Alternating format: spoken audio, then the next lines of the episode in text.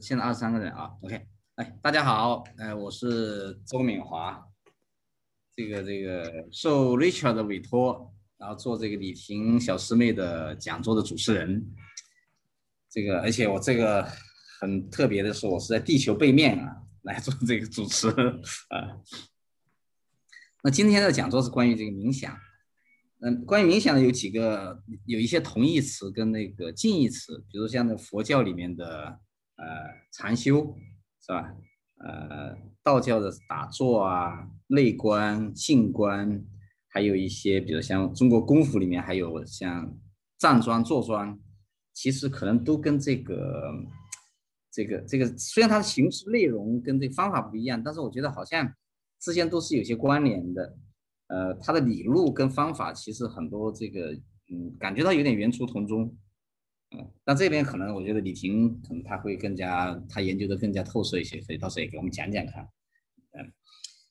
嗯，提到冥想呢，就是我我其实我还还想的一个问题，就是我们看到中国的很多功夫片，往往有这么呃，还包括现在最近的一些好莱坞的大片，有这么一些情节，就说这个主人公跟一个大魔头在打架，打着打着打着，这个主人公打不赢了，快快输了，这时候这个主人公会找一个地方坐下来打个坐。这眼睛张开以后，就觉得就会功力大涨，最后把这个 大魔头就打败了。所以说，我觉得可能是不是这个冥想呢，打坐了还有这个威力无穷的一面。那这个比较神，比较神奇啊！我我搞不太清楚啊。这个，但这个是很多很多情节都这样的，比如像《星球大战》，这原力唤醒那些人都是这个这个这都是有打坐这种环节的设计。呃，李婷呢是这个金星空间的创始人。也是环球时报的专栏作者，他的硕士毕业于北大国发院，嗯，李婷获得过这个牛津大学的正念认知疗法 MBCT 等多个世界权威机构的资质认证。那这个有一个 list，大家可以看到那个资料上有介绍。他并且花了十多年的时间去刻苦修行，呃，曾经到过很多名山大川呐，世界各地去寻师访友。先后在印度、巴厘岛、日本、西藏、美国、加拿大等地呢，得到了很多知名的禅师、呃尊者、老师的教导和点拨，并且呢，终于能够融会贯通。目前，李婷呃致力于这个相关正念冥想的讲学和研究，还翻译出版了一些相关的书籍，并且呢，积极无私的利用相关的知识和方法服务于社区。那么，我就讲这么多。现在欢迎李婷的讲座。好，谢谢大家。嗯，呃，今天我们是我是准备了一个半小时啊，那么呃，我准备了一个 PPT，就是会从呃什么是这个，其实什么是正念冥想啊，包括可能正念冥想和其他冥想有没有什么一些区别啊，然后这个关于正念它的这个起源是什么意思？到呃，为什么现在在其实，在欧美啊是很流行这样一种正念冥想哈？因为这个正念冥想呢，其实和其他冥想最大的区别就在于它是基于临床的，什么意思呢？是基于科学研究啊，它是在所有的冥想的类别当中，科学研究做的最多的啊。然后我还会带大家来体验一下啊，让大家感受一下啊，呃，十分钟左右的这个冥想的练习。然后最后呢，呃，我们花一些时间，十到十五分钟，来看看大家有什么样的问题，我们可以一起来交流一下。嗯，那也请大家如果随时有问题，都可以在这个聊天框打出来。等一下我在讲这个 PPT 的时候呢，呃，也会去看一下，随时查看聊天框。啊，如果大家的这个问题是相关呃这个 PPT 内容的，我就会解答啊，或者是到最后啊，如果大家。想打开麦克风啊，我们在交流啊，都没有任何问题。好，那么我就先来共享一下我的这个 PPT。啊，我觉得现在这个时候呢，我就会用这个主题哈，少点焦虑，减减压。嗯，我想可能大部分的校友都在东边，在多伦多啊啊，那可能在西海岸的少啊，但是我想可能。大家都是处于一个居家隔离、在家办公的这个状态。反正我在卡尔加里啊，在呃西海，在西边这个阿尔伯塔省。然后我们已经是整整一年了啊，在家办公，所以我想与外界的隔离呀，或者说没有办法去继续正常的生活啊，然后回国还要再隔离呀，啊，这些都会给我们带来很多的焦虑啊、烦恼还有压力啊，所以说其实学习这个正念冥想哈，是可以帮助我们去减少一些压力和焦虑的啊，我就想今天我们围绕这个主题啊，希望大家。在今天听完我这个讲座之后呢，不是白听哈，而是能够学会一些简单的方法啊，甚至是一些技巧、一些练习，可以帮助自己去减压啊，至少可以明白一些这种道理啊、理论，之后在日常生活中可以实践。好，那么呃，我先简单介绍一下我自己，因为我觉得刚刚也提到哈，其实很多人对我的这个。啊，背景也很好奇哈，因为我从事的这个职业其实是很小众、很小众的啊，一个 niche market，甚至说其实华人从事这个的都很少。那我怎么会走上这条路啊？也是很有意思。哎，我是一三年入学，其实在北大读的是这个 MBA 商学院啊，那个时候我也是在这种啊一家上市公司工作了，所以那个时候读 MBA 那肯定。所有的这个职业规划都是围绕着啊，将来这个工作呀啊各方面啊有一套完整的这个规划。但是也是从那个时候一三年开始，嗯，反而上了商学院以后，对我来说有很大的冲击。因为读 MBA 嘛，所以其实同学是来自各行各业的精英啊。我那时候相对年龄小一点，但其他的同学可能就是是处于一个事业的一个呃，可以说是巅峰期，也可以说是一个瓶颈期哈。那有很多同学，他们从事的工作就是我曾经梦想的，哎，比如说某跨国集团的啊，什么 C 什么 O 哈，但是我发现他们还在寻找职业上的发展突破啊，甚至是想要转行，呃，总之那个时候呢，对我来说这个冲击还真是蛮大的，再加上一三年的时候兴起这个创业热潮啊，所以那个时候我就从大公司离开去了这个小的创业团队啊。不过很不幸哈，和可能和很多人经历过创业团队一样，没有多久这个资金链断裂，所以那个时候呢，我决定给自己一个间隔年啊，gap year。那这一年的时间呢，我也没有去做别的事情。那时候我就是不想上班吧，不想工作，因为之前工作其实学习工作都很忙啊，很少有休息的机会，所以我就想给自己大块的时间啊，可以在外面旅行或者是学习。嗯，比如说像我，嗯，在印度就待了一个月的时间，啊，去专门学这个静心，啊，那个时候就是有很多的痛苦和挣扎吧，就是，嗯，其实觉得自己生活的还不错，比如说有体面的工作，啊，可以养活自己，自给自足，啊，然后生活啊各方面也没有太多的这个烦恼，啊，甚至可能比其他很多同龄人都过得好，但是就是会有很多的不快乐。或者觉得这个生活没有什么意思，就觉得没有意思吧，没劲啊，所以那时候我就想去寻找一些答案啊，就去了很多很多地方求学。刚刚米华师兄也介绍说，我去了很多地方哈，拜师啊什么的啊，的确如此。然后也嗯，开始禅修，就是经历呃，就是接触了这个佛教。那么这张照片呢，就是我嗯。是一位缅甸非常有名的一位禅师啊，他叫德加尼亚禅师啊。然后他去北京的时候，我给他做翻译啊，也是非常有幸。嗯，然后从那以后呢，我自己也发生了很大的转变啊，所以我决定呢，不再去嗯从事之前的工作啊。原来我是做市场啊，做 marketing 的哈，后来我就决定不再做了啊，因为我觉得人生其实挺短暂的。也不是特别想浪费在一些工作上面，而是想去做一些有意义的事情。所以说我后来就开始了这个转型啊，一开始也是想要自己创业去做一些呃这种和心灵成长相关的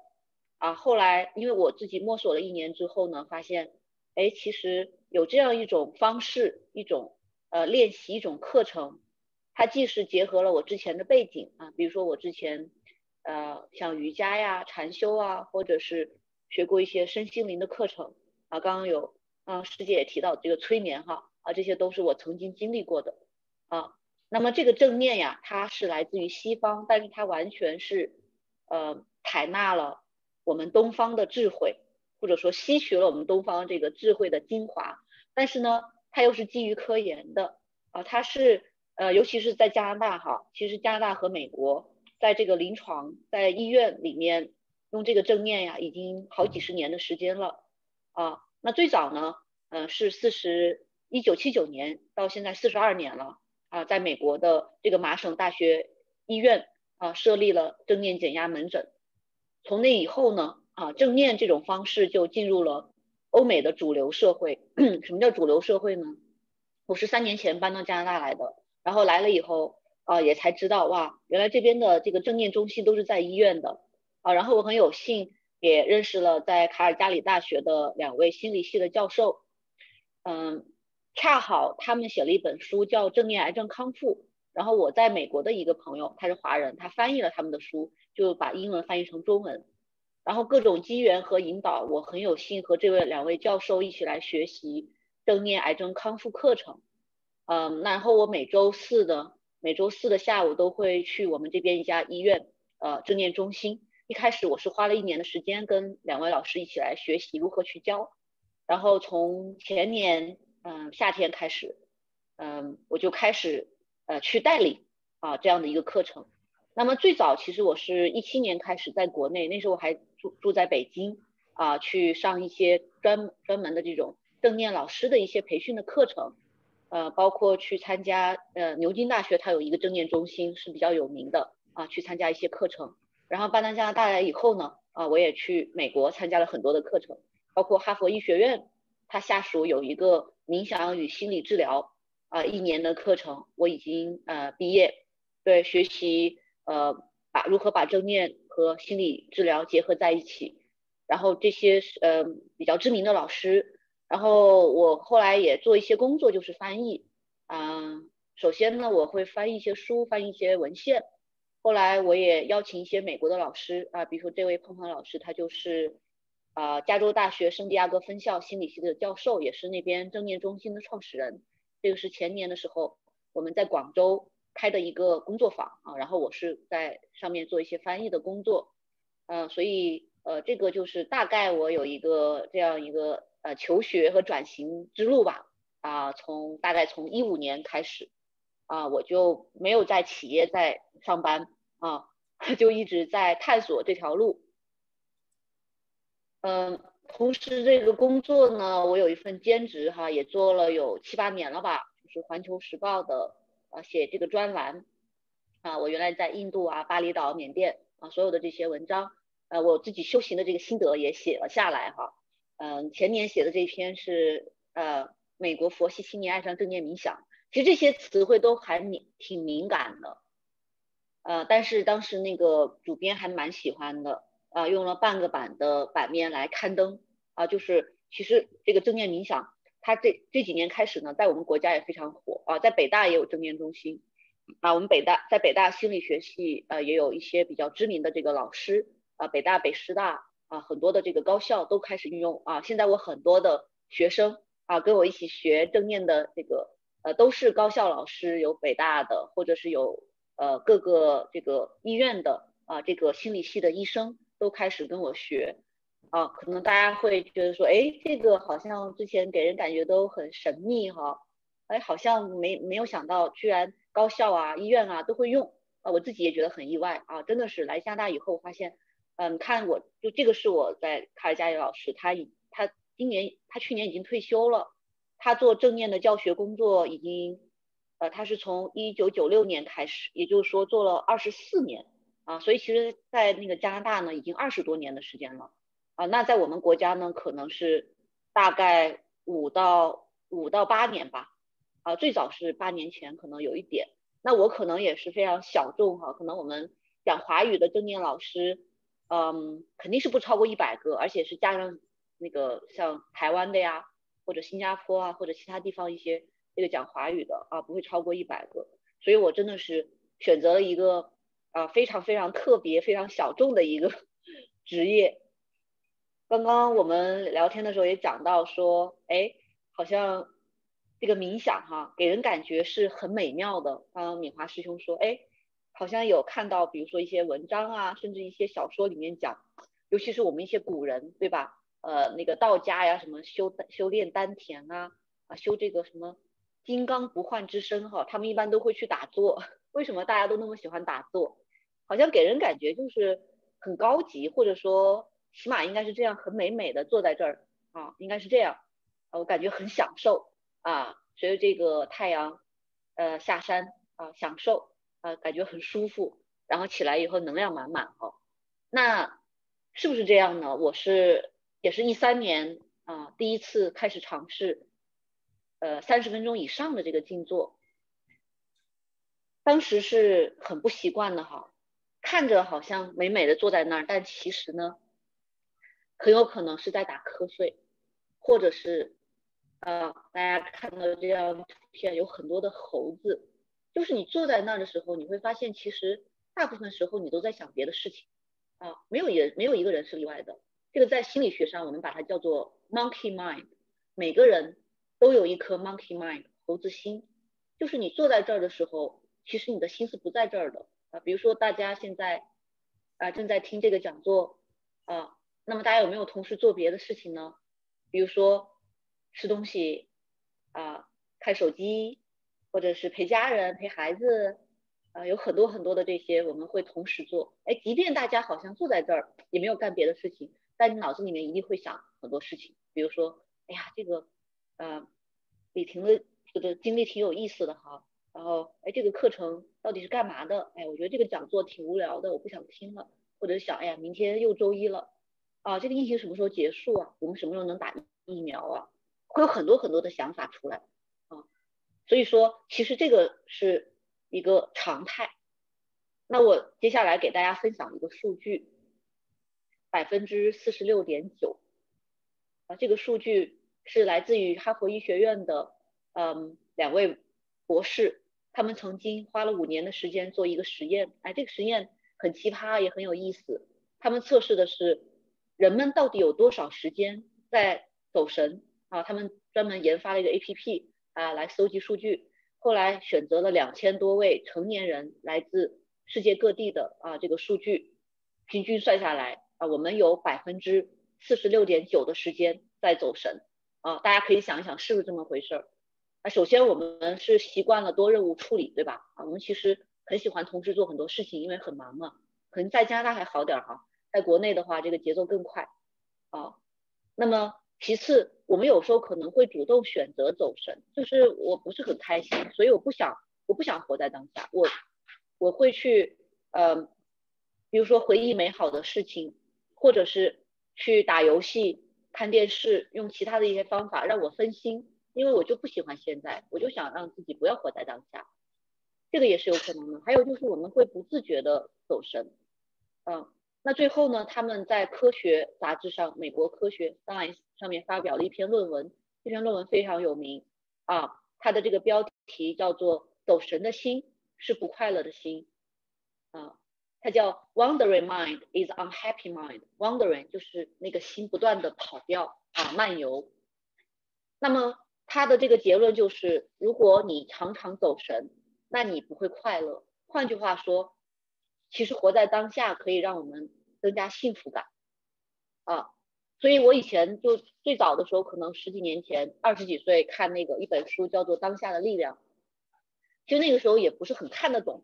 啊，不太明白，但是那些鸡汤啊还是很吸引人的，就觉得他讲的挺有道理的。但是我一直以为活在当下是一句鸡汤，就是是用来励志的。但是我学习了这个正念或者说内观以后，我才知道是有方法的。我们甚至是可以去培养这方面的能力的。所以说，如果想体验幸福或者说提高幸福感的话，哎，或许可以试一下啊。我们的人都在这儿哈，大家可能在家里面坐在这里啊，但是心在哪呢？我们的心往往是不在当下的，就会造成一个嗯很就是我想可能大部分人都应该体验过失眠，失眠就是因为我们嗯习惯性的走神，为什么是这个意思呢？大家可以想一想，失眠的时候我们就是躺在床上不停的会去想事情，而且想的这这些事情大多数都是无用的。我们在想什么呢？我们往往在担忧未来，啊，对未来还没有发生的事情产生焦虑，还有呢，就是后悔过去。哎呀，我要是怎样怎样就好，如果怎样怎样就好，去做各种假设，或者是我们去想现在的事情，但是充满了评判，或者是不满意、不知足。啊，为什么会这样？为什么是我？为什么我会失眠？我好想睡着，为什么我总是失眠？啊，为什么我这么倒霉？就会发现你的这些想法大部分是重复的，大部分是无用的，没有效率的。这个叫做思维反刍啊，反刍，呃，其实指的是牛的胃啊，因为牛的胃一直是在咀嚼的。我们的这个思维就像牛的胃一样，一直在咀嚼，就一件事情翻过来覆过去的想。其实没有任何意义，没有任何的结果。哦，我自己也试过失眠哈，我还以为失眠的时候很清醒，可以利用这个时间想思考一些事情，然后第二天发现，其实想的那些事情都是没有什么意义，没有什么用，也没有得出什么有用的结论，就是那个时候会很难受。所以说，嗯，如果说我们习惯了多任务处理，再加上现在这个信息爆炸的时代，有太多让我们分心的事物了啊，所以说。呃，我们很多时候就没有办法专注了，这个也是导致我们专注力下降的一个原因。很有可能你没有办法完整的看一本书，或者说一部电影可能一个半小时，但是你没有办法不去看手机啊，这一个半小时你可能会去做很多事情，就是因为我们的这个专注啊，这个能力越来越弱了啊，这个不是某一个人的原因，而是这个时代啊，这个信息的时代以及我们大脑的特性。我们大脑特性是什么呢？猴子心。我们的大脑啊有很多很多的想法。其实这些所有的这些呃烦恼和焦虑都是来自于我们思考太多。大家想一想，是不是？我们为那些不太可能发生的事情忧虑啊，我们去为那些没有办法改变的事情感到后悔。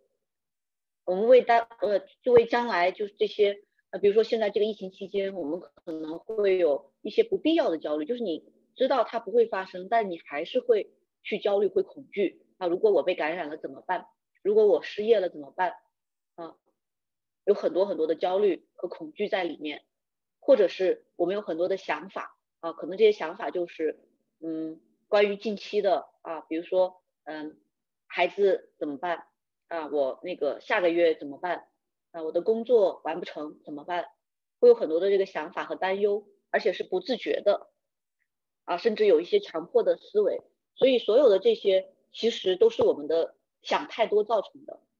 啊，恰恰是我们人类所特有的一个高级能力，就是思考啊，其他动物是没有思考能力的，我们人类有思考的能力啊，思考帮助我们社会进步，给我们带来了更便捷的生活，但是也给我们带来了压力和焦虑啊，想太多了，所以说其实想一想。原来啊，我们生活没有那么富裕的时候，大家都忙着干活是吧？下农田，或者说忙着为生计奔波，没有那么多人抑郁。啊，现在为什么抑郁的人那么多，越来越多？为什么大家会有那么多的烦恼？啊，就是因为想太多了。说白了，没有去把这个心思放在那些真正需要想的事情，而想太多了。啊，所以很多朋友会说，哎呀，我那个。嗯，看了很多的书，我就是，尤其是那个失眠的，有人问我说，哎呀，老师，我真的对那个失眠很痛苦，我也想了很多的办法，啊，我给每天晚上喝牛奶呀，点上熏香啊，换一个窗帘啊，我也看了一些书，学了一些方法，但是我还是睡不着。或者也有朋友说，呃，我很焦虑，啊，我看了很多心理学的书，但是我还是很焦虑，啊，为什么呢？因为大家试图在思考这个层面去解决。我看很多书，我去想，哎，我该怎么办啊？我觉得我不快乐，我也去思考我该怎么办，就是因为在思考这个层面制造了这些问题。这个是爱因斯坦说的啊，我们这些问题是没有办法通过思考来解决的。你会发现说，躺在床上失眠的时候，我越是不想失眠，我越是想睡着，反而越睡不着。我焦虑的时候，我越是告诉自己不要焦虑，不要想，你发现还是会去想。甚至你自己自学了很多的方法，发现也没有用啊，就是因为我们习惯于思考，所以很多朋友呢，啊来学习正念，或者是我们这个如果大家有机会哈去学习一点这个正念的话，可以给大家带来一些帮助。嗯，比如说这个思考过度啊，想太多了，烦恼太多，焦虑太多啊，或者是你感觉到抑郁、郁闷啊，睡眠的问题。或者是这个饮食的问题，有朋友会有情绪性进食、暴饮暴食，呃，然后厌食导致这个体重呃忽高忽低，或者是工作效率低啊，注意力没有办法集中，不下来啊，还有就是生活的无力感，就像我自己当初一样，就觉得其实你也说不出来生活有什么不好，但是就是不开心，觉得没有意思，活着没有意思，就这种感觉。那这个可能都是我们通过学习正念、练习正念可以帮帮助大家解决的啊问题。有哪些知名的人在练习正念呢？啊，当然有知名的代表作人物就是乔布斯哈。嗯，乔布斯他有一个房间，就是什么东西都没有，只有一个坐垫啊。然后当他没有这种就是呃在商业上、在产品设计上没有思路的时候。他就会去那个空荡荡的房间静坐啊。刚刚我也说，哎，好像一些高高人哈，这种古人他们都喜欢静坐啊，包括像曾国藩啊，他每天晚上都会静坐啊。这个时候他是用来干嘛的呢？很简单，他就是在清空自己的大脑啊。我们平时事情太多了，如果你的大脑已经塞满了各种各样的事情，没有空间的话，你就不可能有这个创新的能力，而且你是陷入在自己的。一个思维模式当中，你跳不出来啊，所以说，其实这些无论是嗯知名的这些人啊，比如说像那个啊桥水基金的这个创始人，他是写了一本书哈，呃原则 principle 很知名啊，他在书里面也提到了他啊常年有这个冥想的习惯，他其实也是为了帮助自己冷静下来啊，大家可以想象一下，如果是一瓶水。水里面有各种各样的呃石子也好，沙子也好，或者各各种各样的，甚至有一些其他的，甚至有金子也好啊，所有的这些物体在你的大脑当中，你可以把它认为是你的思考。当你不停的去搅，不停的去搅，不停的去晃动啊，那这个水是浑浊的。其实你需要做的就是停下来，安静下来，让所有的想想法沉淀下来。这个时候你会发现大脑是很清醒的，很清晰的。啊然后这个 Twitter CEO 他也说他在上市敲钟之前要去做了一个正面行走的练习啊，然后帮助自己冷静下来。后面我还会带着大家来体验一下哈，哎，他怎么样能够帮助我们安静下来？所以运动员是很多人在练习的啊，尤其是在 NBA，他们可能有很多人有自己的这个正念老师啊，去学习如何通过正念来帮助自己，因为。其实，在运动的时候，嗯，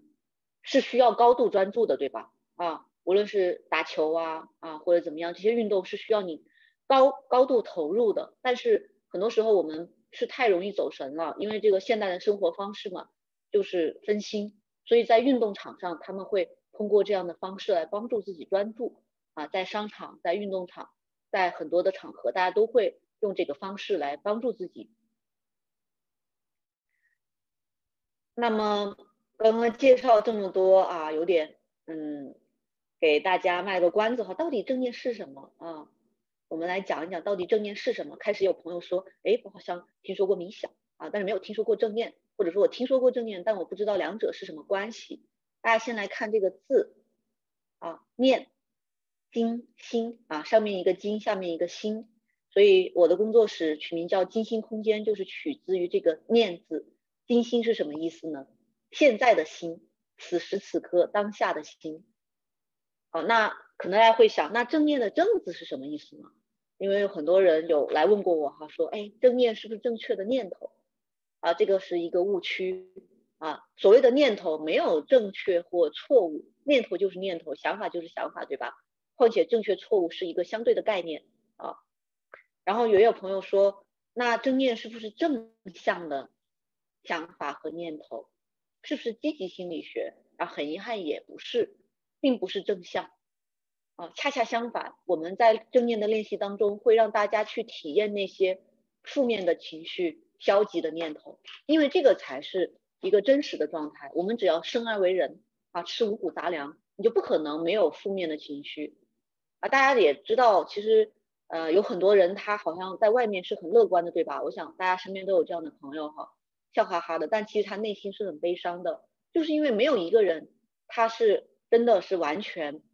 嗯，所谓的正能量啊，看到那些朋友圈里面天天打鸡血的哈，他其实就是需要给自己打鸡血。就是我们每个人啊，都会有很多很多的想法、情绪啊，甚至有的时候会很消极，这些都是很正常的。那学习正念呢，是一种如实关照的方法。什么是如实关照呢？无论积极的还是消极的啊，我们都去看到它、体验它，并且学会和它相处。那这个正念啊，它其实开始我有讲到哈，是呃来自于我们东方的智慧。它最早呃，你想正念其实呃是来自于佛教啊，它已经是两千五百年前的啊智慧了。那这个正念，嗯，刚刚提到这个中文名呢，中文这个词呢，它是翻译来自于这个英文单词叫做 mindfulness。大家可以想想，mindful 就是。如果说非要给这个正念这个正字一个解释的话，大家可以想一想，它是一个广泛的意思，是一个全面的意思，就是全然的啊，我这此时此刻我全然的在当下，全然的把我的注意力放在这个当下啊，这个意思，它是来自于古印度的语言巴利文啊，然后也有朋友看到过啊内观呐、定观啊，啊或者是觉知，或者是冥想啊，通常呢。呃，会把这个 meditation 翻译为冥想，或者是翻译为禅修啊。如果是没有宗教语境的话，我们会翻译为冥想。所以大家可以简单的理解为啊，正念冥想是冥想的其中一种方式啊，英文叫做 mindfulness meditation。那嗯，为什么正念冥想会和其他的冥想有一些区别呢？因为我自己也尝试过哈，尤其是。啊，我之前在印度的时候学习了很多很多的这个冥想的方式都不太一样啊，其实和正念有些是相相差很大的。比如说，呃，有一些冥想它会让你去畅想你在这个宇宙当中，会畅想你被这个光所包围啊，那这个其实是有很多想象的，尤其是超出我们嗯常人认知的，比如说在宇宙当中，或者是被那种光。所笼罩、所包围，或者想象在这个云层之上，哈，很多这种想象的方式，它那个可能会起到一个让身心放松的作用，啊，这种技术其实我们在这个心理治疗当中也会用，但是它其实并不是呃这个正念的冥想，啊，后面我也会再给大家具体来介绍一下，我先简单的讲一讲啊，这个正念和其他冥想的区别，正念呢是刚才我讲到的。全然的在当下的这种感受啊，我们把觉察带到当下，并不是去想象其他的，而我去觉察的呢是真实的对象，比如说去感受呼吸、感受身体啊等等的。那进一步的解释正念呢，呃，我们可以参考一下苹果里面啊，如果用 iPhone 手机的朋友可以看一下，我们 iPhone 手机里面有一个自带的 APP 叫做健康啊，健康打开以后呢，就会看到。正念训练是其中一个，哎，和健身呐、营养啊、睡眠是同等重要的。那么苹果对正念的解释，那这个也是我在 iPhone 里面的截屏，大家还可以通过 iPhone 来记录你的这个正念训练的分钟数啊。正念是一种积极、开放、感知当下的状态。进行正念训练时，如果是游离在一定距离之外来观察自己，不评判好坏啊。刚刚有说到，其实我们生活会有一种无力感哈，就是因为我们时常没有活在当下，会觉得时间过得很快，因为你的心心不在焉啊，所以说可能你这个一年过了，你都忘了发生了什么事情，或者是你今天晚上回家的时候，家人问你，哎，中午在公司吃什么，你就忘了，因为你在吃饭的时候完全没有去留意啊，或者我们。每个月做这个写报告的时候，回想，哎，我这个月干嘛了，也想不起来了啊，就是因为我们真的是没有活在当下，所以正念呢不会让我们的生活匆匆的划过啊，而是真正的去体验当下。可能这么讲有点悬，所以呢，啊，我来给大家放两个视频动画啊，帮助大家来理解。我不知道需不需要录像。我先播放一个啊苹果的小动画啊，然后来看一看他对正念的解释。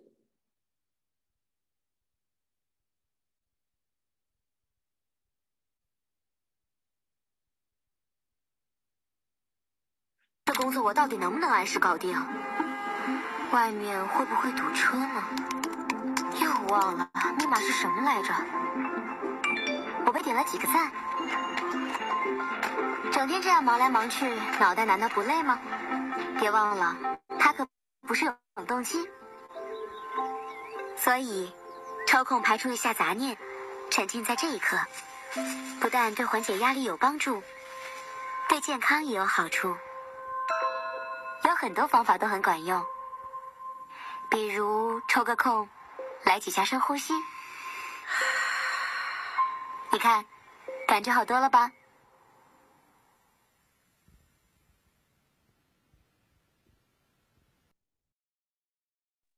好，我再我再放一个动画，刚刚是一个呃在苹果上面自带的一个动画哈，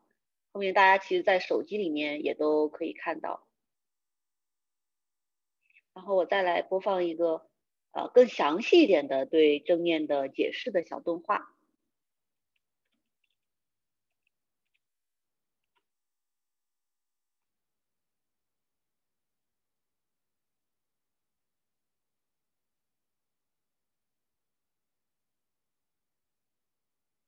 Mindfulness. It's become something of a buzz phrase of late. I'm going to give you one simple, serviceable definition, which is this. Mindfulness is the ability to know what's happening in your head at any given moment without getting carried away by it.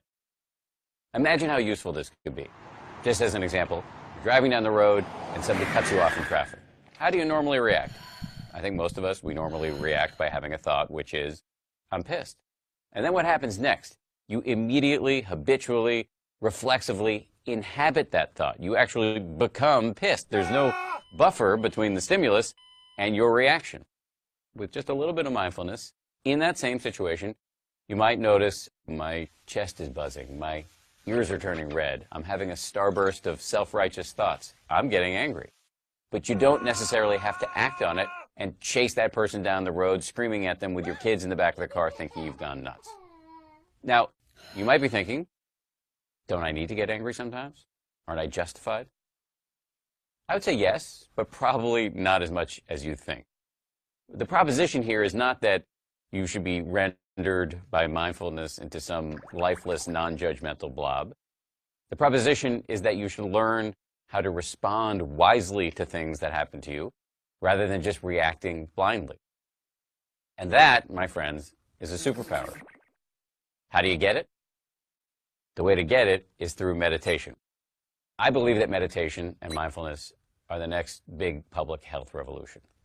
In the 1940s, if you told somebody you were going running, would have said, who's chasing you? But then what happened next? The scientists swooped in, they showed that physical exercise is really good for you, and now all of us do it,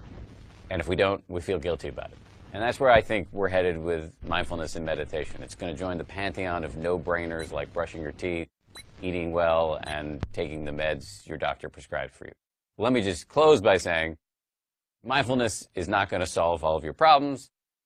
It's not going to render your life a nonstop parade of unicorns and rainbows. Nonetheless, this is a superpower and one that is accessible by you immediately.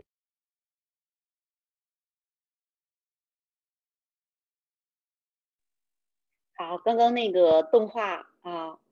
呃，给这个正念做了一个解释哈，还是比较生动、形象和准确的啊。那嗯，有很多朋友喜欢跑步哈，对，因为跑步对身体很好。那大家可以把正念想象成是一种对心和大脑的训练啊。等一下我会再从这个神经科学的角度来跟大家讲一讲啊，这个正念它在这方面的一些原理。然后讲到这儿呢，因为我看到呃有很多新的朋友进来，嗯，如果有任何的问题啊，刚刚大概讲一讲关于这个正念啊各方面啊，随时可以在聊天框打出来啊。那刚刚有讲，哎，这个正念是一种超能力啊，这个小动画说它是超能力，但其实不是这样的啊，大家不要觉得说好像这个是一个很难的事情，或者说是一个很玄的事情。啊，并不是这样哈，所以呢，我想带大家一起来体验一下啊。如果您现在是坐着的话，或者是躺着啊，都可以。那么，我想先邀请您感受一下，双脚踩在地板上，或者是放在垫子上，此刻你的双脚的姿势是怎样的？我请你不要用眼睛去看自己的腿和脚。而是去感受，好像你有一只内在的眼睛去感受。此刻你是否是稳稳的躺在这里或坐在这里的呢？你能感受到受到地心引力的影响，整个身体是向下沉的吗？那我想，嗯，大家不需要看，应该都能感受到自己的双腿和双脚，对吧？啊，我也知道我自己现在双腿和双脚的摆放姿势，我都能感受到。啊，这个就是大家所拥有的正念的能力，我们能够觉察到身体。啊，那么大家还可以跟我一起来体验一下。啊，先把双手啊，我们放在身体的前方，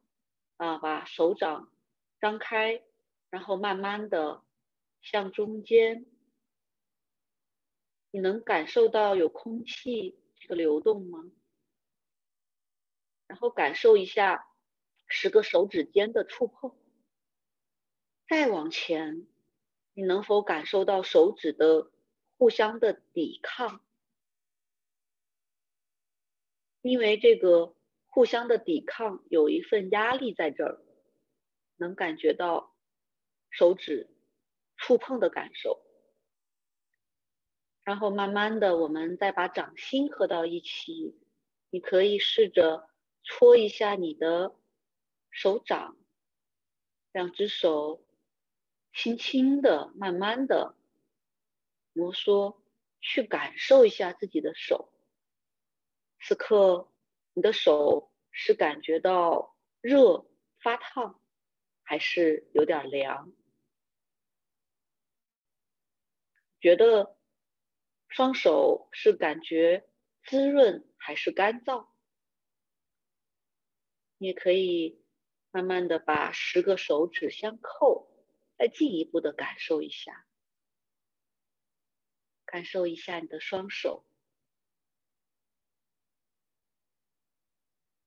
好，那么这是一个小小的实验啊，我相信如果尝试了的话，会感觉到，呃。这个双手的感觉，这个是我们每个人都能感受到的，对吧？啊，所以非常简单啊。如果你能感受到自己的双脚、双腿、双手，就说明你拥有这个正念的能力啊。事实上，刚刚我们这么短短的两分钟，也是一个小小的正念的练习，对，就这么简单啊。那接下来呢，我再带着大家一起来做一个啊。六到八分钟的啊，长一点的练习，大家来感受一下。哎，为什么正念能够帮助我们减压或者是减少焦虑呢？我们来体验一下啊。如果你现在是坐着的，或者是躺着，甚至站着也可以。如果是坐着，尽量把两只脚平踩在地板上啊，不要交叉双腿，也不要翘二郎腿。可以微微的分开一点。如果是坐在椅子、坐在沙发上，啊，可以尽量坐直，让后背保持挺直。准备好之后，可以闭上眼睛，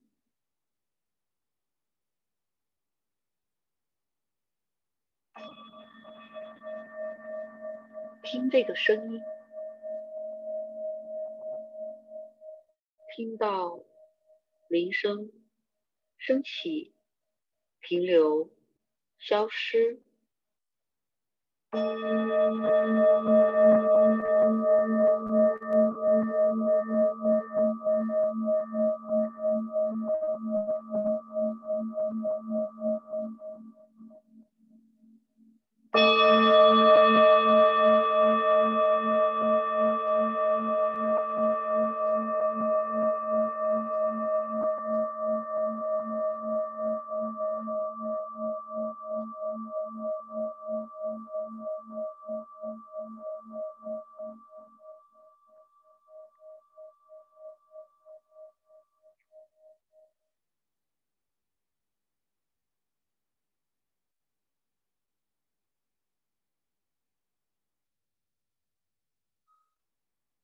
后把注意力带到呼吸上，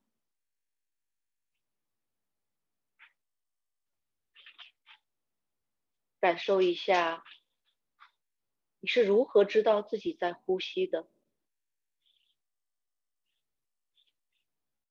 或许能感觉到气息从两个鼻孔进出，或许感受到。气息在喉咙、喉管的部位，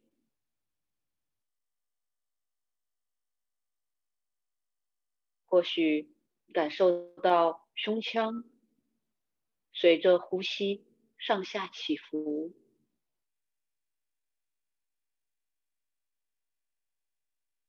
又或是你感受到腹部随着呼吸上下。起伏。我们每个人都在呼吸着，只要活着，呼吸就在这里。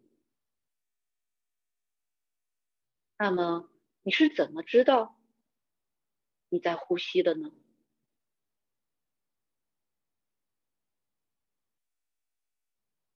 无论呼吸。在哪个部位的感受比较明显，都可以把注意力放到那个部位。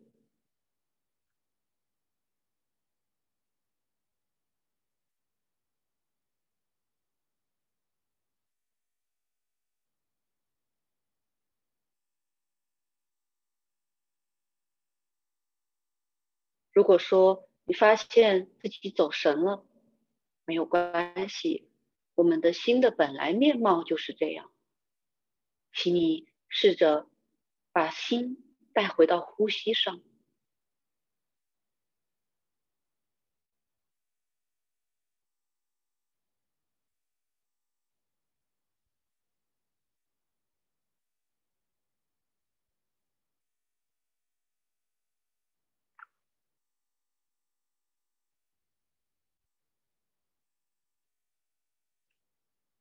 就这样，和自己的呼吸在一起，不需要做任何事情，也不需要去到任何的地方，只是在这里，此时此刻，呼吸着。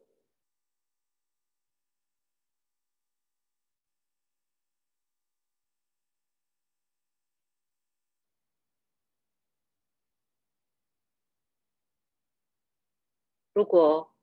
你感受到随着观察呼吸有一些胸闷、紧张或焦虑，可以试着把一只手或双手放在腹部，去感受双手和腹部的接触，腹部随着吸气向上。吐气向下，可以只是去关注腹部和手的感觉，而不需要去关注呼吸。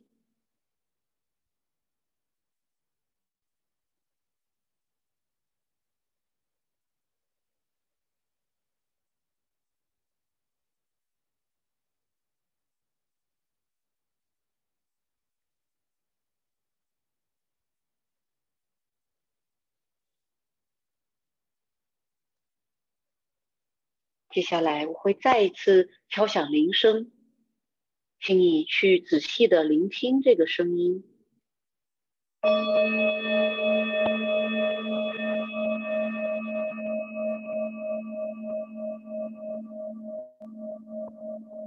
我们的练习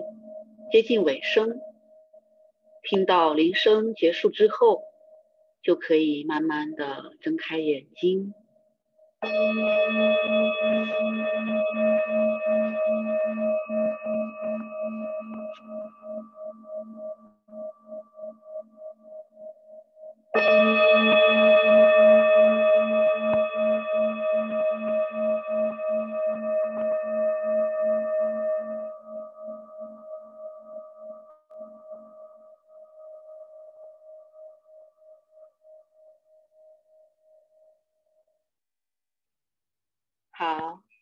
大家可以稍微活动一下双手双脚啊，如果呃需要的话呢，然后喝点热水啊。刚刚我们应该有几分钟啊，有练习几分钟，不是特别长。我不知道，嗯，看有有朋友举手，不知道是不是关于这个练习有一些疑问或者问题，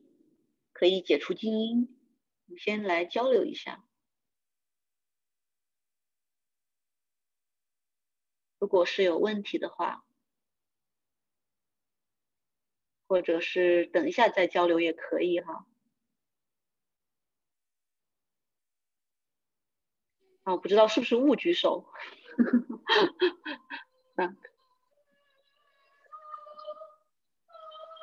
啊，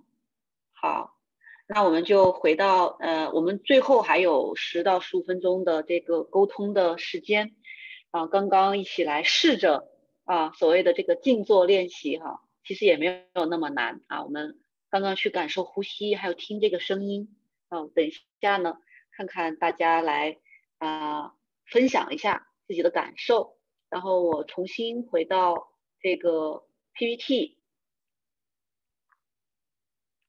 关于什么是正念啊，我们看了一下介绍，也体验了一下啊，非常简单，其实。大家都能够做到，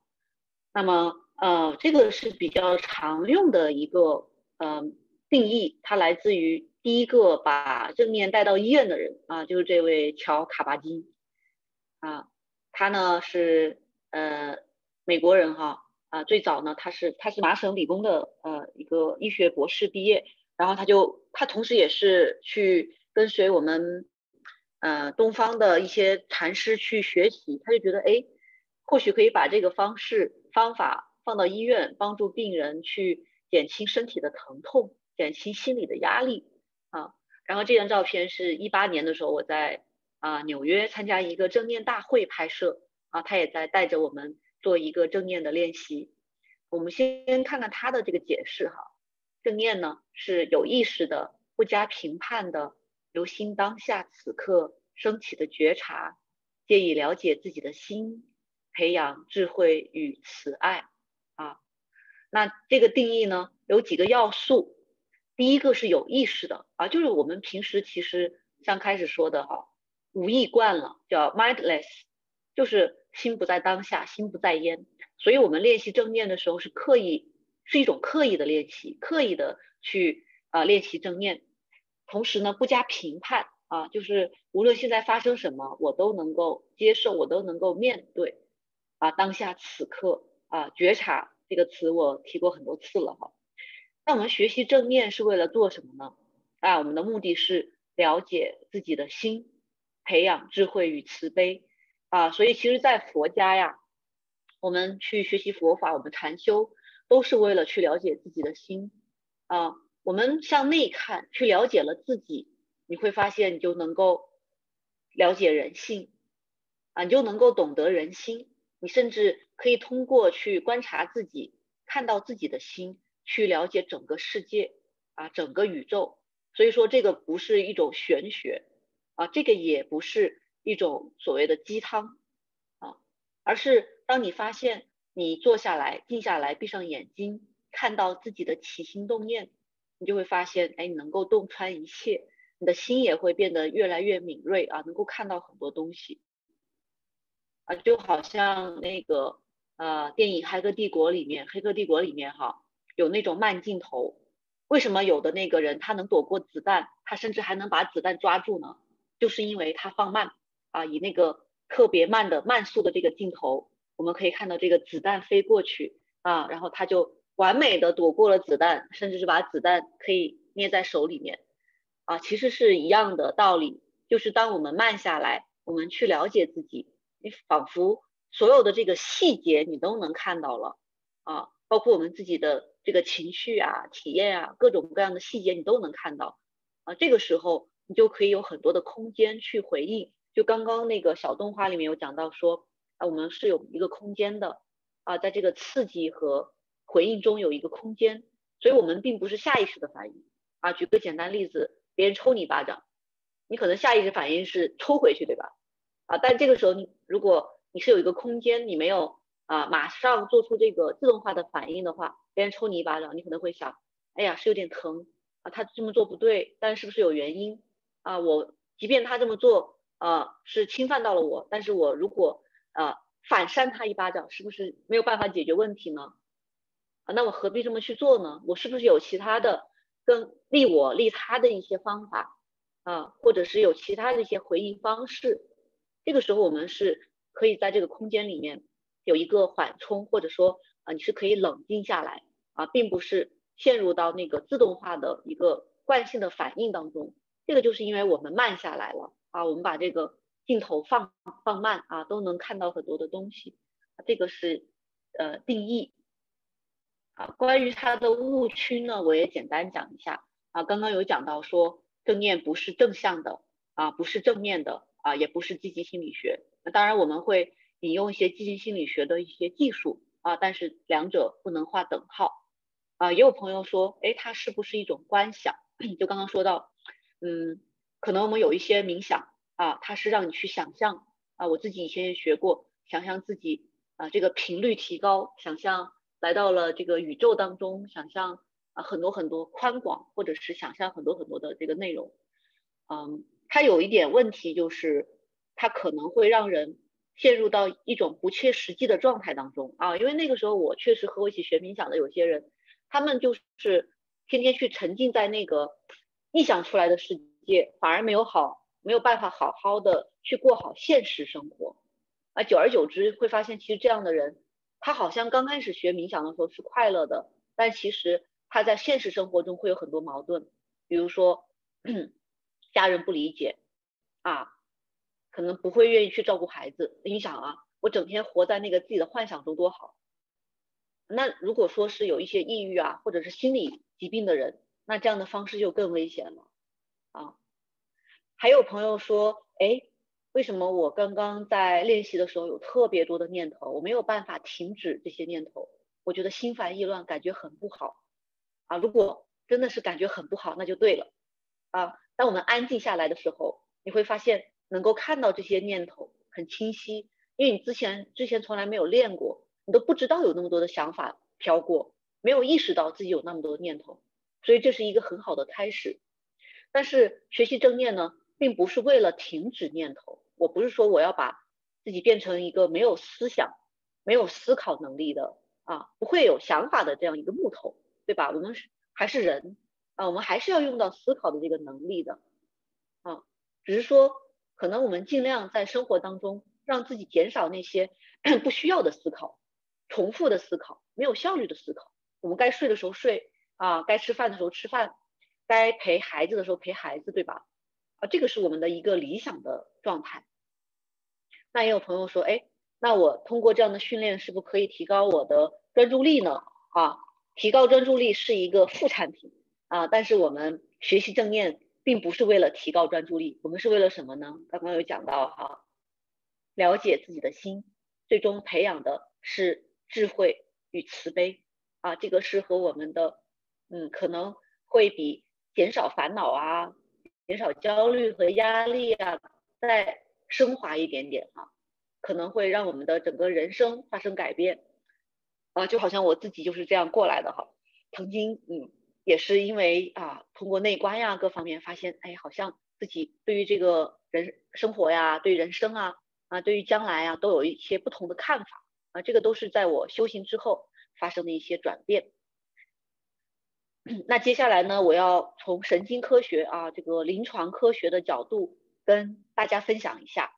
为什么我开始说正念冥想和其他冥想最大的区别在于它是基于科学研究。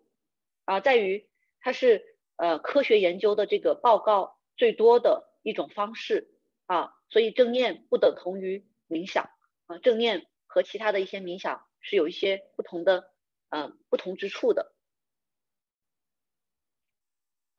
那么左上角的这个啊，是哈佛医学院的一位心理学家，也是一位神经科学家。他也是最早呢，嗯，开始 在临床去试验冥想啊。大家也其实，在我们这个东方，我们这个佛教已经传了几千年了哈，但是我们从来没有想过用科研的方式去检测它的效果啊，非常创新哈，非常有意思。他们用的呢是大脑扫描的方式，就是 MRI 去扫描你的大脑。发现这个对照对照组啊啊，他们通常是有个对对照组哈，有一组人呢，他练习了正念八个星期啊，八个星期是一个标准化正念课程的时间，会发现静坐组就是练习了正念的这些人啊，他的大脑灰质增加了啊，大脑灰质是干嘛的呢？大脑灰质可以认为是我们大脑的一个总司令。我举一个反向例子，大家就明白了哈。一般得老年痴呆的人，他的大脑灰质会减少，啊，会比正常人少。甚至抑郁焦虑患者，他的大脑灰质也少啊，因为他对大脑的控制是失常的，啊，甚至这个孕妇啊，孕傻三年，她也不是毫无科学根据哈。这三年当中，大脑灰质也是比平时减少的。啊，所以大脑灰质越多，可以意味着我们的大脑更加健康、更加聪明。然后是左前额叶更活跃啊，左前额叶是干嘛的呢？我不细讲啊。但是左前额叶更活跃的话，意味着我们对情绪的掌控能力更高。大家可能生活当中都有这样的朋友，就是哇特别冷静，遇到事情特别沉着啊，很有可能他是大脑的这个原因，他的这个左前额叶比较发达、比较活跃啊。那么第三个是杏仁核的活跃度降低。杏仁核是什么呢？它在我们的大脑当中也是很重要的一个部位，它是控制我们对外界的恐惧啊。所以我们的大脑真的是很精密哈。我们有一个调节恐惧的这样一个部位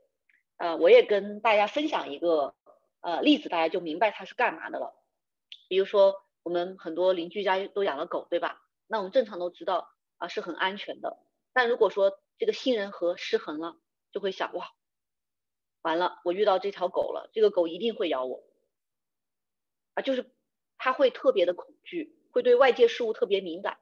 啊，我们有的朋友可能在疫情期间就是特别敏感，哎呀，完了，我今天那个呃跟谁谁谁说话了，我我今天好像口罩没有戴好，我今天忘了我有没有洗手，哎呀，我回家洗手没有啊？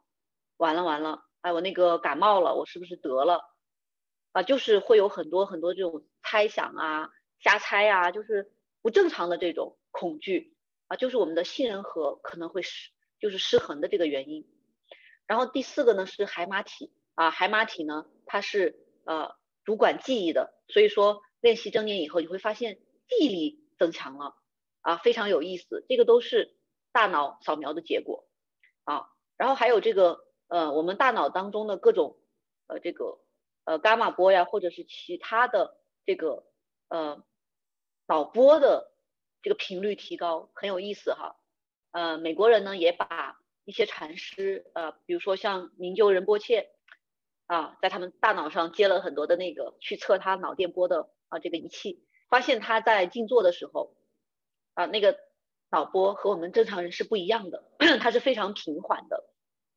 所以这些都是我们在啊科学上，在临床上可以检测到的。可能有朋友会说：“哎呀，我年龄比较大了啊，这个时候我再练还来得及吗？”没有问题哈。啊，Sarah Laser 啊，这位科学家哈，哈佛的，他说大脑是有可塑性的啊，无论您是多大年龄，我们都可以通过训练来改变自己的大脑啊。事实上，很多时候我们用的药物都是在去。控制呃，就是试图去刺激我们的大脑。所以第二个我们在临床上可以看到的呢是激素。那我们有两套神经系统，一个是交感神经系统，一套是副交感神经系统。当我们深呼吸的时候，啊，副交感神经系统就会运作，大家可以认为它是一个刹车的功能。然后神经系统，啊，大家可以想一想，是不是经常看到这个运动场上，或者是我们要开始跑步了，这时候我们会干嘛呢？啊，小跑一下呀，搓手啊，然后尽量让这个呼吸急促，啊，这样就会让我们的大脑更兴奋。啊，这个时候是让我们的神经系统来起作用啊，它有点像一个油门啊，我们马上要上战场了啊，要上运动场了啊，要去做演讲了啊，这个时候我们要让身体兴奋起来。但是有时候我们需要缓和下来，我们需要睡觉，我们需要平静下来、冷静下来啊，那通过呼吸就可以有这样一个调节作用啊，深长而缓慢的呼吸可以让我们整个人冷静下来。其实它是作用于我们神经系统的。那对于激素呢？啊，同样的也有很多的科学家做了这个对照的实验，啊，他们测量了这些长期或者说专门去上了八周正念课程的人的这个激素水平，发现皮质醇呢可以回归正常水平。啊，这个皮质醇呢，嗯，它是太高也不好，太低也不好。啊，太高的话可能也会有糖尿病啊、高血压啊这样。啊，太低也不行啊。那么其实练习正念啊，可以自然而然的去调节我们的激素水平啊，让它达到一个平均平衡的一个状态。还会发现血清素有增加，血清素是可以调节我们身心平衡的。其实大家看到市面上的这种抗抑郁的药物，就是在刺激我们的大脑分泌血清素啊，这种这种激素分泌之后。就能够让我们感觉到平和、安定下来，不会那么抓狂，不会那么焦虑。所以说，现在在临床上啊，这个正念其实已经用于运用于这个心理治疗啊，甚至它比吃药的效果还好。对，然后第三个激素叫做催产素啊，我们每个人都有，男士也有，它会在练习正念以后产生，会让我们感觉到幸福和爱啊。其实我们通过。肢体的接触，比如说你和家人拥抱，啊，和父母、和伴侣、和孩子拥抱，也会分泌那种催产素啊，给我们的感觉是一样的，就觉得哇，好幸福啊，好有爱，啊，非常有意思。那么还有一个产生变化的呢，是端粒啊，有一位诺贝尔奖的得主，他发现哎，正念通过练习正念可以增加端粒的长度，这也是意味着，呃。因为我们随着这个人的年龄增长啊，衰老的一个标志就是端粒的这个长度变短。那我们这个端粒的长度变长，端粒酶的数量增加，就意味着我们的细胞减这个老化减缓了啊。所以说这些都是在目前临床上经过测试所得到的正念冥想，可以给我们带来了实际的改变啊。一个是大脑的改变。一个是神经系统和我们激素的一个调节啊，所以大家听完我今天这个讲座哈，我希望大家知道正念冥想不是某个身心灵啊，也不是一些神神叨叨的神秘学啊，更不是一些嗯这个宗教或者是迷信啊，都不是，它是基于科研的啊。现在无论是在美国、加拿大还是在我们国内啊，现在这个正念用的最多的就是医生啊。还有老师，当然有些企业界的人，但是现在呃，基本上很多的高校还有医院都设立有这个正念的中心啊。多伦多大学也有多伦多大学正念中心呢，大家有兴趣后面也可以去看一下哈，叫 Center for Mindfulness Study 啊。基本上里面老师呢都是多大的心理学系的教授，所以说啊，这样一个进入主流社会的一种锻炼我们心灵的方式，嗯，大家可以看一下哈。对我们，其实我认为它不光是锻炼心灵，还是锻炼我们的大脑。啊，如果这个有机会，后面在呃上我的课程当中，我还会再详细讲解。啊，所以说，嗯，练习这个正念冥想哈，它确实是呃可以值得信赖的一种方式啊，绝对不会后悔的。那我简单讲一讲压力反应机制哈，我今天其实这个课件内容也很多。压力反应机制为什么啊？我们这个正念可以帮助我们减压啊？我简单讲一讲，大家就明白了。刚刚有讲到，我们其实想法特别多，对吧？我们有很多的这个焦虑，很多的担忧啊。大家不用觉得这个是个例，这个是我们大脑的一个特性，就是是我们基因当中就存在的。我们每个人都会遗传到这个啊功能，这个是来自于远古时代，那我们叫打或逃的反应。大家想想，在原始时代啊，这个原始的祖先，他们每天面临很多生存的压力。啊，一会儿来一只老虎，一会儿就说这个暴风雨。啊，有很多很多这些外界的威胁影响我们这个生存，所以那个时候他们会很警觉，啊，他不停的会去查找周围的对我们生命有威胁的事物，比如说老虎来了，那这个时候我就要做出反应，我到底是逃跑，还是说我和他干一架？啊，武松打虎，还是我可能那个时候我就僵在那儿了，对。然后，嗯，这个时候，呃，我们就会对这个虚假的老虎外界的这个压力，大家可以把它认为是一个压力源啊。这个老虎，我们会有三种惯性反应：战斗、逃跑或僵化。这个如果说，呃，我们在现代社会会给我们带来什么样的问题呢？可能大家会说，哎呀，那现在我们没有老虎了。但是想一想，身边我们是不是有很多假想的老虎？啊，比如说。嗯，孩子是学渣怎么办？啊，如果我失业了怎么办？如果我被感染上了这个病毒怎么办？所有的这些压力源都像一只只老虎，给我们带来很多的压力。这个时候我们就会有一些自动化的反应：战斗、逃跑或僵化。如果是战斗的话，当我们大家可以想一想啊，如果你准备去和这个老虎打架了，这个时候所有的血液会输送到你的四肢，就是手和脚。啊，然后呢，你的这个消化功能它会暂时可能会放慢，还有这个啊免疫功能都会下降。所以如果你长期处于一个应激反应中，就是你天天都有很多的压力，你随时都在战斗啊，随时都在处理工作的、家里的事儿，你会发现你消化不良，你可能会便秘，然后你可能会这个免疫的功能下降，会容易生病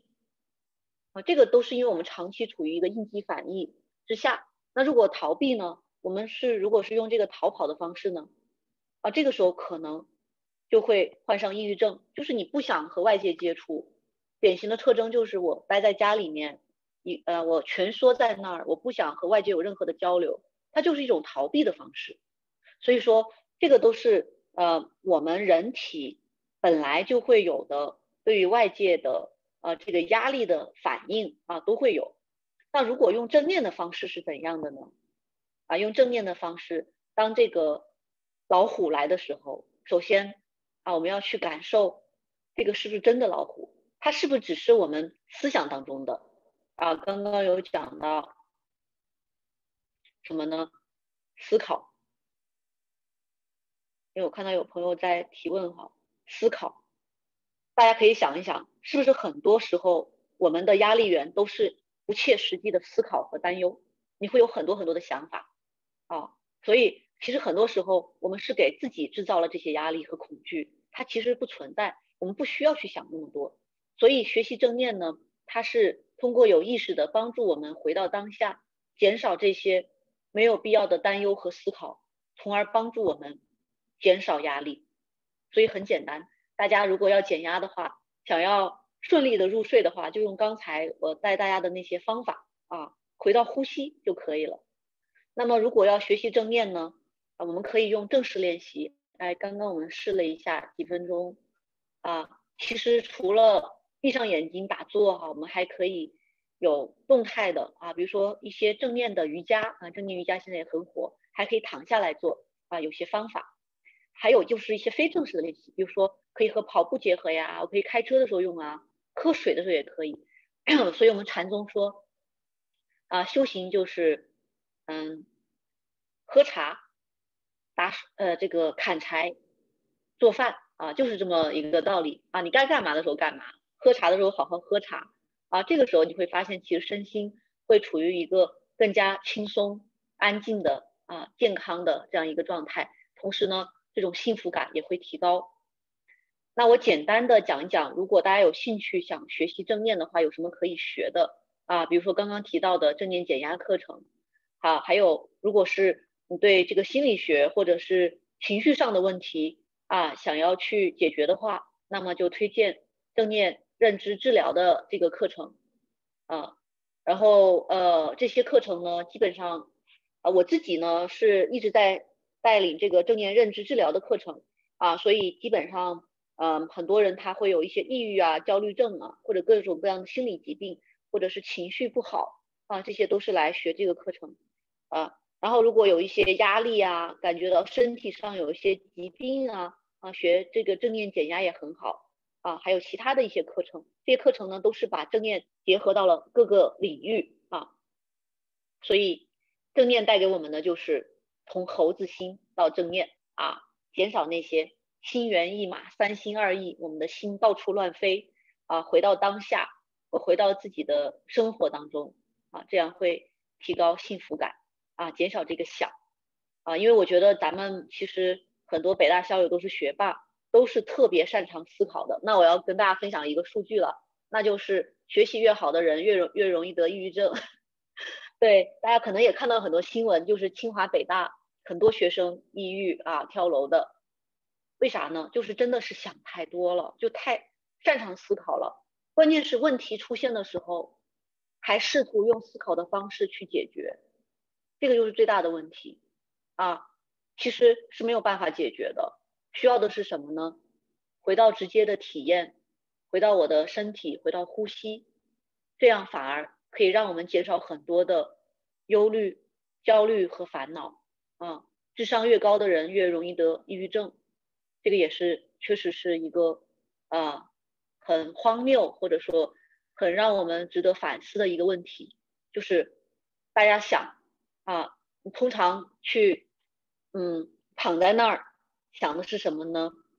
担忧将来，后悔过去，不满现在，正是这三点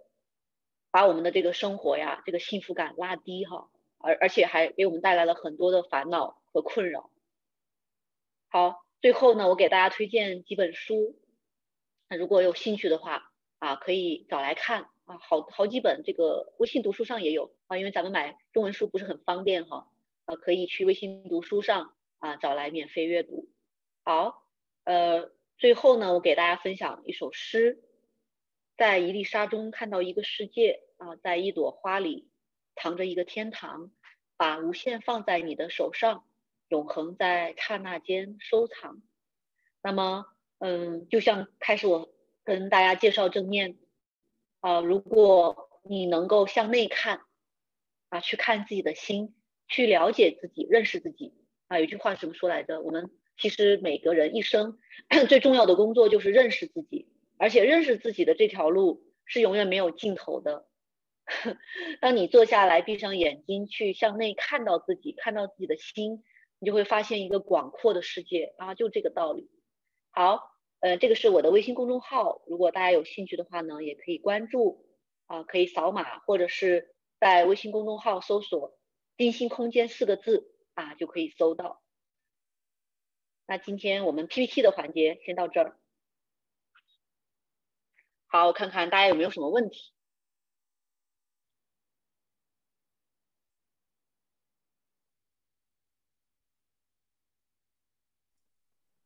其实我们今天讲的内容还挺多的。开放式的然后有什么问题可以问一下李婷，跟他聊聊，然后这个让他就让他开示吧。没有，其实嗯，就是我也不是老师，嗯，我们所有人共同老师就是佛陀哈，因为他真的很有智慧。想一想，这么几千年前的一个人，我们还在向他学习，他是多么了不起。那我只是一个呃，在路上的，就在这条路上的。可能大家呃没有，嗯，像我是很早有机缘能够了解到这方面这个方法，所以我把这个方法分享给大家。那么讲的呢也是我个人的一些理解。然后我先看，嗯，主持人问的问题哈，对，啊，正念和这个 brainstorming 头脑风暴，那它最本质的区别在于，头脑风暴我们是完全是思考层面的，我刚刚讲了哈，正念不是思考层面的。啊，正念它其实有一个很麻烦的地方就是学吧没有用啊，我们大家很擅长学习啊，就是你就其实和健身是很像的啊，怎么说呢？比如说，嗯，大家看了十本健身的书，我也知道怎么样我能练成八块腹肌，但你从来没有去跑过步，你也从来没有做过这个仰卧起坐，没有举过哑铃，你那个腹肌是不会出来的，你的身体也不会变好。一个道理，如果我们很懂这个知识。啊，对佛法很渊博，或者是我看了十本正念的书，但是你从来没有去练习过，没有用，很遗憾，你还是原来的自己啊。甚至我之前看过一个科研很有意思，他讲的是一组人只学习这个正念的理论知识，没有练习啊，反而他们过了几周以后变得更焦虑了。就像我说的，想太多了啊，想太多就会带来这个问题，对。然后 对，然后说是不是会减少这个创造力？我刚刚其实有讲一点哈，乔布斯他通常就是通过静坐来帮助自己把那些没有用的东西从大脑清空，反而给大脑腾出了一个空间，去让这个创造力发挥出来。大家可以想一想，最有创造力的时候都是什么时候呢？很有可能是洗澡的时候，我们叫什么 aha moment。都是灵光乍现的时候，不是在你拼命去想的时候。我可能看了很多书，我拼命想要去想出来一个好点子，但是都没有办法。但是就在我放松的时候，我跟人喝茶的时候，我就突然间哎，有个好点子出来了。所以学习正念呢，是可以帮助我们提升这个创造力的啊，可以你会发现变成一个更有创新力的一个人。然后 Jerry 说，是否可以结合思维，如指？观双运，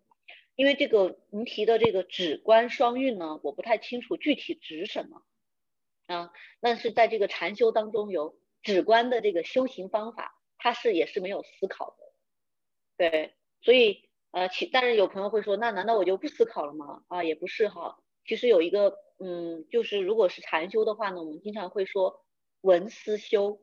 什么意思呢？闻，哎，比如说大家今天来听我这个课程。或者是去看一本书，这这个都是文呢。我去了解理论知识啊，然后思就是去思考，哎，我哪些方法适合我自己，我怎么样去运用这些方法。文思修，第三个才是修，才是修炼。所以思考呢是有必要的啊，只是说如果我们只是思考，没有那个修呢，就少了最后一步。然后回到当下，如何理解啊？然后这个就是 很长的一个故事哈。嗯，刚刚我们有事，我不知道问就是是精灵在问，回到当下哈，我不知道刚刚有没有和我们一起体验一下啊？如果没有的话，我想现带大家再体验一下哈。啊，我可以是否如果您现在是坐着的啊，或者是现在闲暇下来，我想邀请你试着啊，把你的这个右手的手指食指放在你的这个。脑脑门的位置，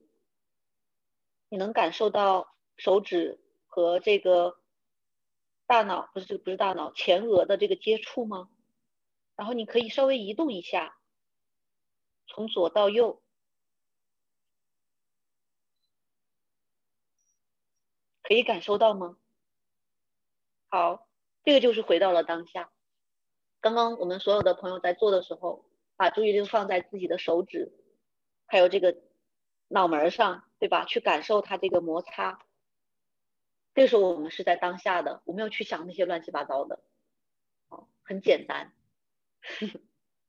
对，所以其实活着活在当下呢，没有那么复杂啊。难的是什么呢？持续的活在当下啊。比如说我们这一下几秒钟还挺容易的，我们可以做到。但是一天啊，除了睡觉的时间，剩下的十四个小时能做到吗？连续的。很难很难啊，这个是难点，所以说活在当下难呢啊，是这个原因。但是回到当下不难，我我们刚刚这样做的时候已经回到当下了啊。然后嗯，刚刚也有几个朋友说这个，刚刚我敲这个铃哈，呃，其实就是听这个声音，大家也回到当下了啊。我去听那个铃声，我特别专注去听它啊，听它慢慢慢慢没了，那个时候我也是回到了当下。是很简单，对吧？那这个是，嗯，稍微给大家看一眼啊，它是其实是尼泊尔或者说印度的一个特产吧。我们淘宝上有很多，但是淘宝上的那些用机器压制的呢，你会发现它那个声音很刺耳、很脆，而且没有办法持续那么久，就是因为这个它是人工手工打的，然后手工打的它可能密度比较高。那我不是学物理，我也不太懂哈，反正比较挺神奇的，就是它那个呃，大家如果后面有兴趣，如果回国的话呢，在国内可以买到，加拿大可能会特别贵吧。嗯，应该也有，但是我理我估计这边会很贵很贵。然后杰瑞问啊，可以解脱生死吗？嗯，我看到其实之前群里面大家有讨论这个话题。那么其实西方的，单说西方的这一套正念的这套方法还没有达到这个境界，或者说没有讲到那么深。嗯，如果大家有兴趣学佛法的话，有讲到这一层。那我觉得可能今天不太适合讨论这个话题，因为还确实是走得很深啊。但是西方的这一套呢，暂时还没有讨论到，因为首先如果是佛法呢，会讲到轮回啊，那西方人他们是不相信轮回的，所以说其实啊不太一样，那就没有达到，就是嗯，我今天跟大家分享的这这些呢，可以说是西方的正念哈，所以就没有涉及到这个层面。嗯，然后关于正念和冥想的关系，因为冥想啊是一个统称，大家可以把它想象成一个统称统称。比如说瑜伽啊，很多朋友也有练习过，但是瑜伽有很多的方式，或者是我们简简单单的说健身，我喜欢健身，哎，这个健身两个字它也是一个统称，有很多的方式啊。那我们会认为说，嗯，健身或者是冥想都是很好的呀，啊，健身对我们的身体有益。冥想对我们的这个心灵成长有益啊，但是具体哪个方法适合自己就不一样，就不一定了，对吧？比如说健身，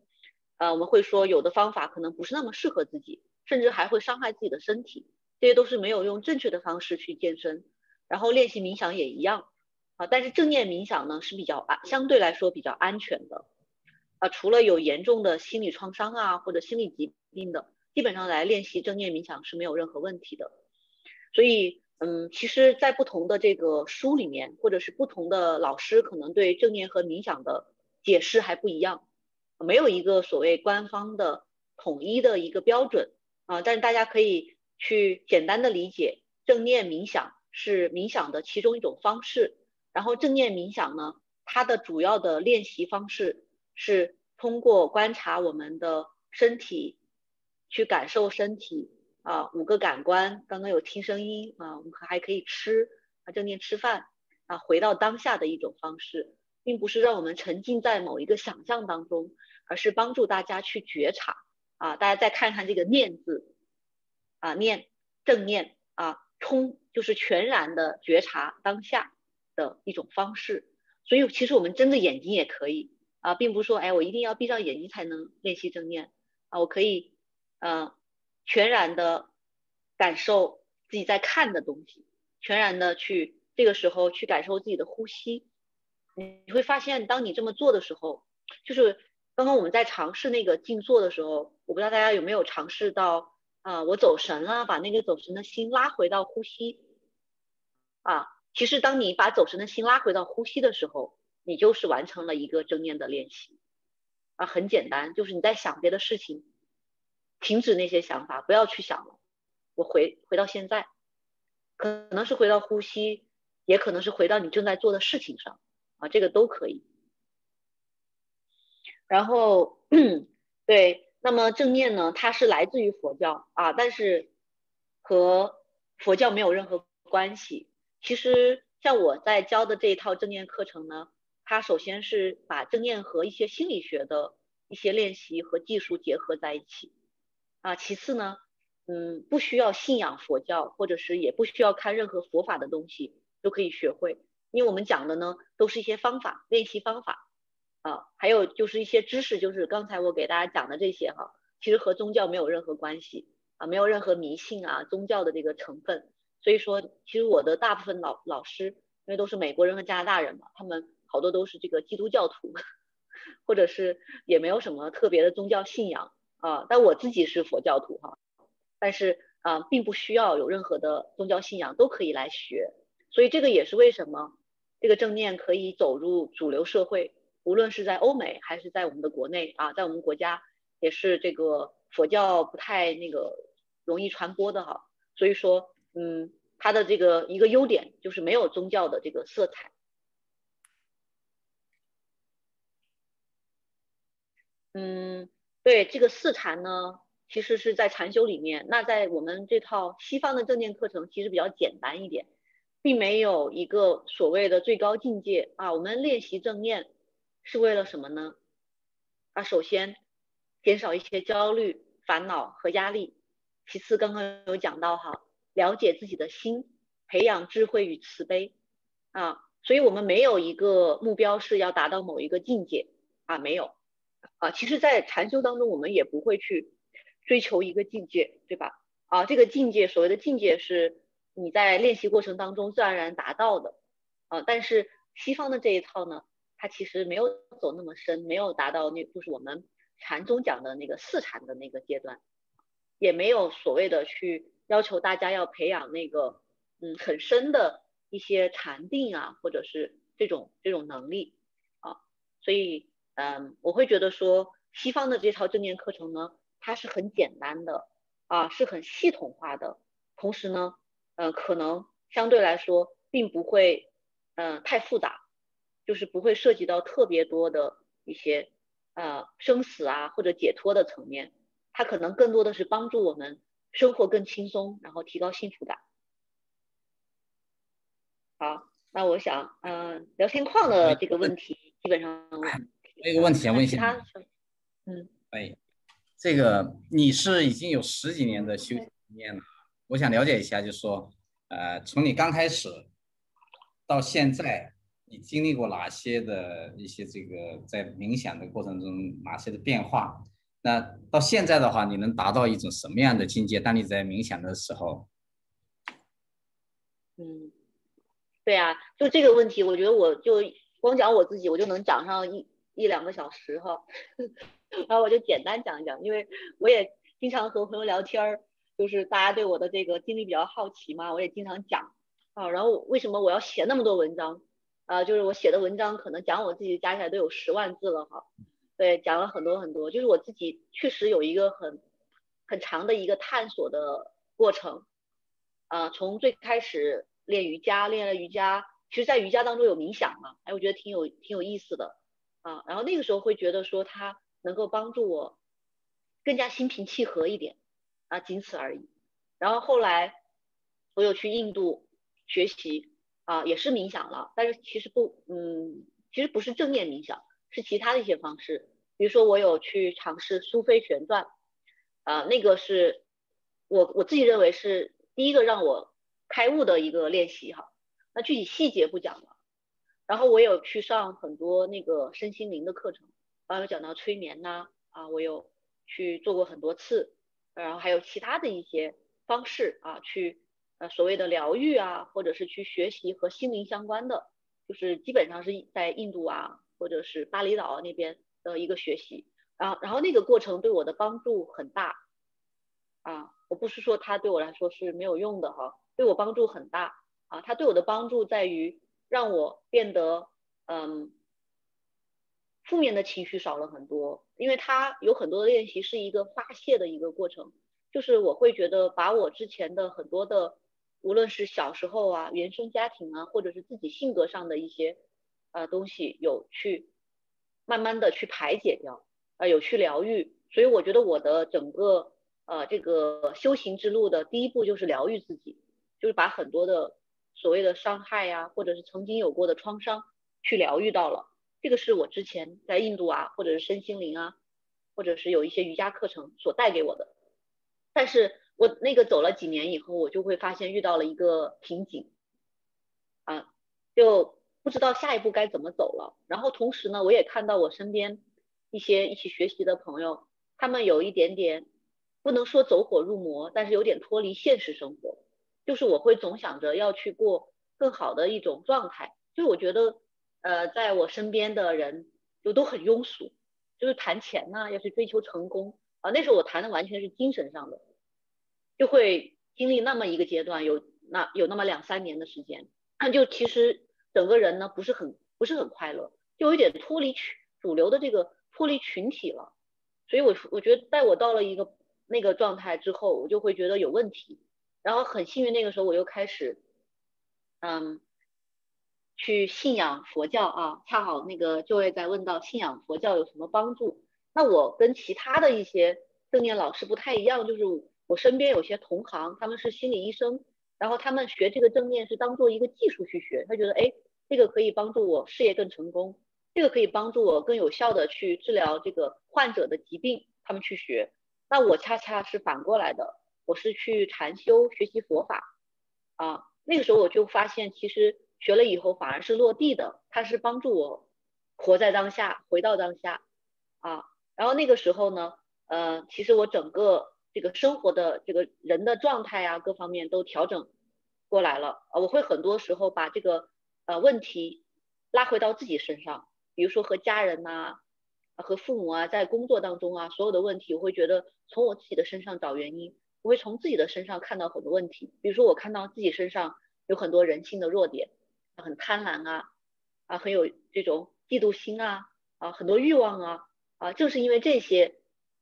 让我自己产生了那么多的烦恼啊。从那个时候，我开始意识到，所有外界的问题，其实归结到底都是自己内心的问题。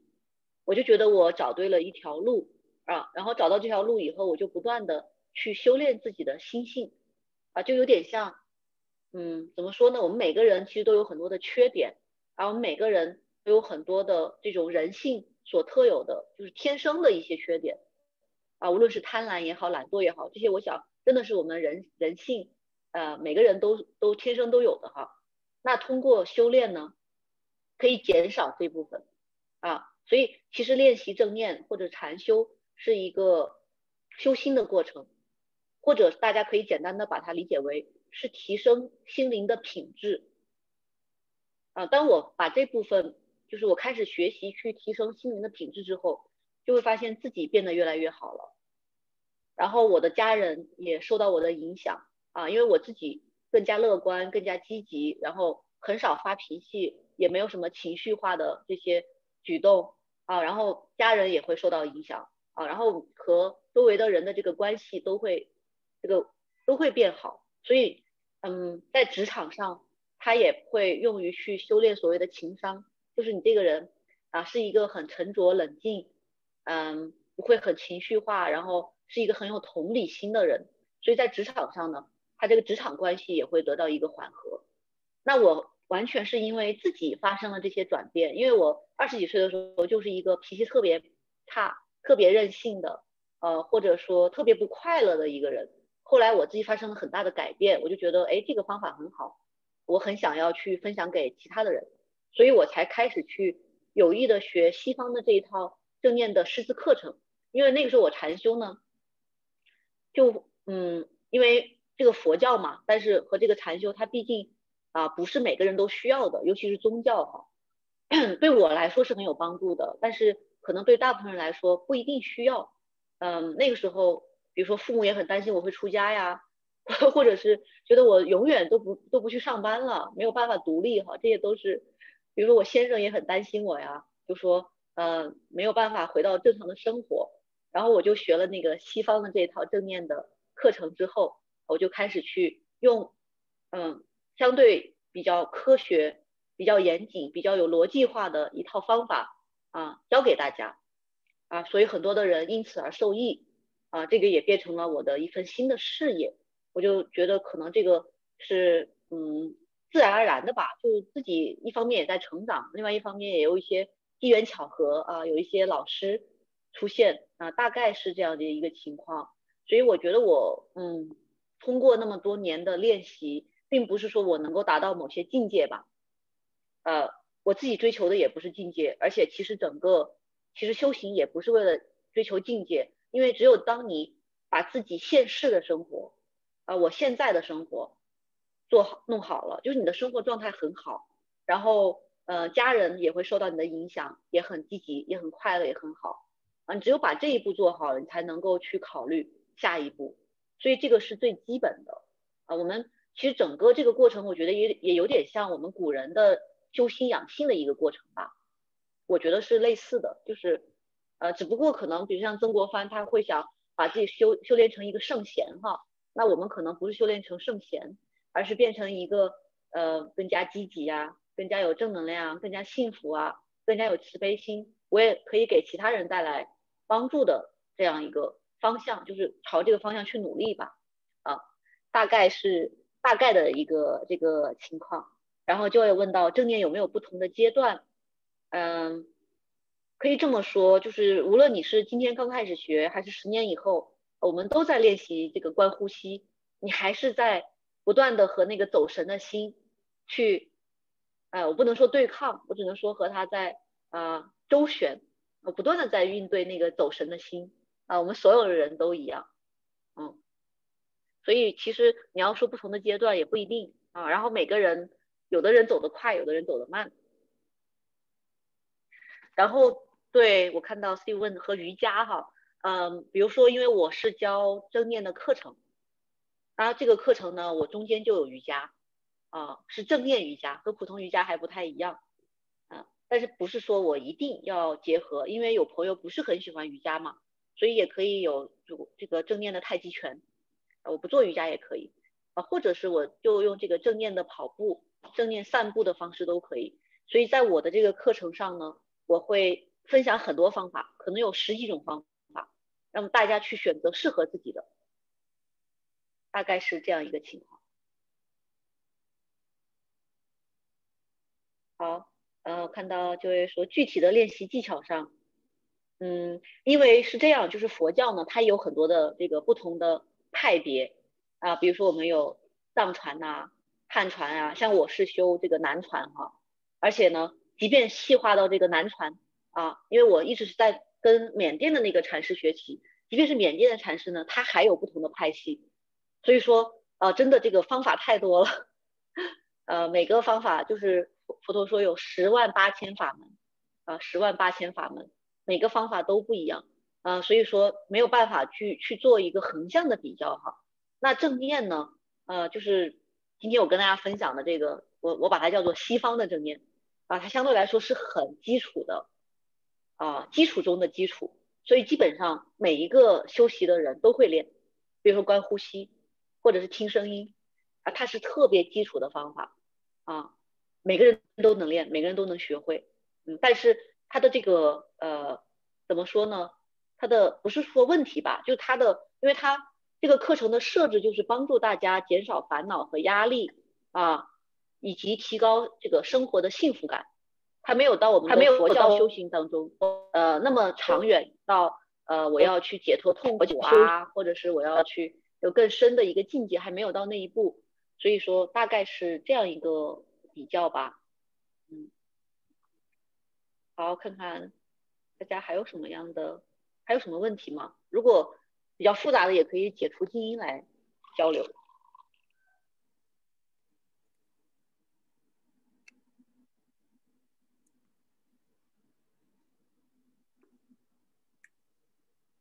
我觉得我今天还是讲了很多了，可能有些也没有展开来讲，讲的还挺多了。还有大家还有问题吗？我我来问一个问题，就是，呃，因为我们是书香阁的活动嘛，就是关于正念冥想的，就是相关的书籍呀，或者是呃影视作品啊，你们都是可以的，看有没有推荐的，推荐给大家的。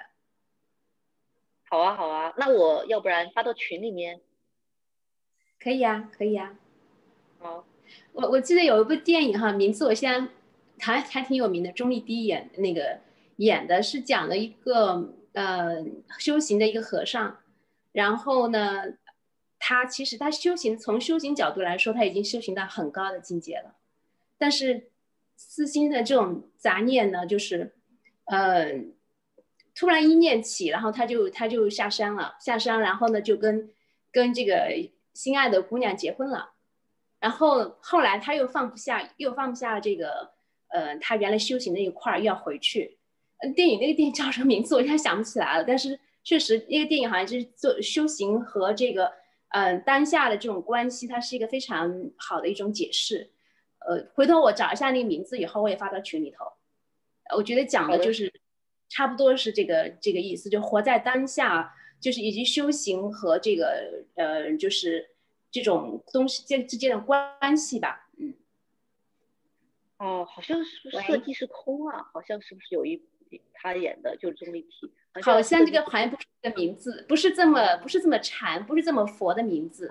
回头我找一下，我找一下啊，我也发到群里了。嗯，好，是有一些，因为嗯，我平时也有推荐啊书，我书啊，然后电影啊，有有一些嗯。Netflix 上有一个正念冥想的一个系列片，大概有八集。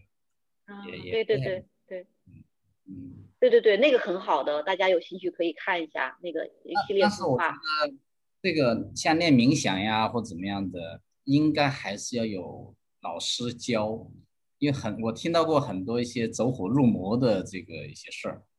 对，包括我身边的我我一个朋友的孩子也是这个走火入魔的，但他可能更多的是还会有一些什么灵修啊或者这些这个方面一些东西，我觉得还是要有师傅教比较好。嗯，对对对，这个我也同意，就是我身边也有，就说可能还没达到走火入魔吧，但是真的就是。比如说孩子也不管，也不上班，天天就搞那些，哎呦，那个真的是让我有当时也觉得没有办法去劝他们，就朋友就有这样的，所以我觉得还是要落地，就是一定要回归到现实生活，而且我觉得西方这一套比较科学化的方式还是稍相对安全一些的，嗯，不安全的呢，可能是有一些心理创伤的，这个就更要找专业的老师来练习了。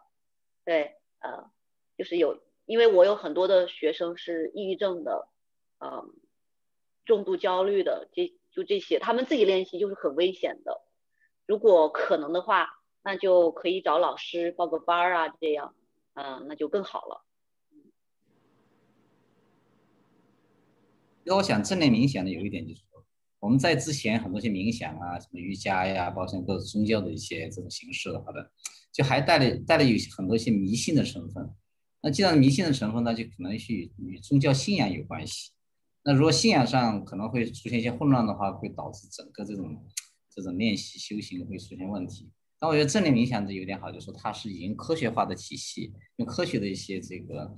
一些逻辑啊跟理路来对它进行总结归纳，去去无存真，这个我觉得挺好的。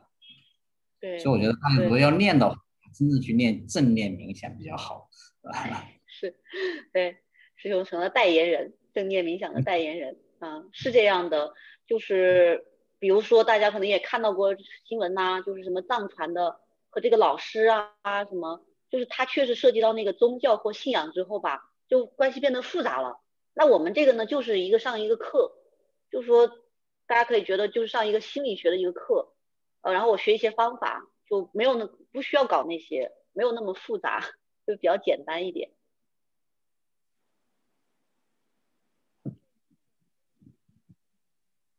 大家还有什么问题可以多问问？还有几分钟，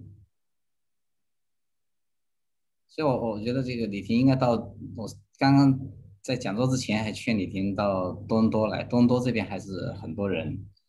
这个你过来的话，我们也可以跟你就近向你学习啊。是，就是因为多伦多有多有多大嘛，然后多大有嗯很好的正念老师，其中一位还是就是有世界级影响力的哈。我我有上过他网课，我也特别想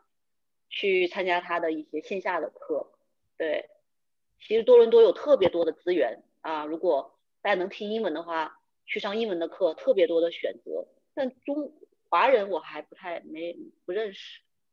华语的老师。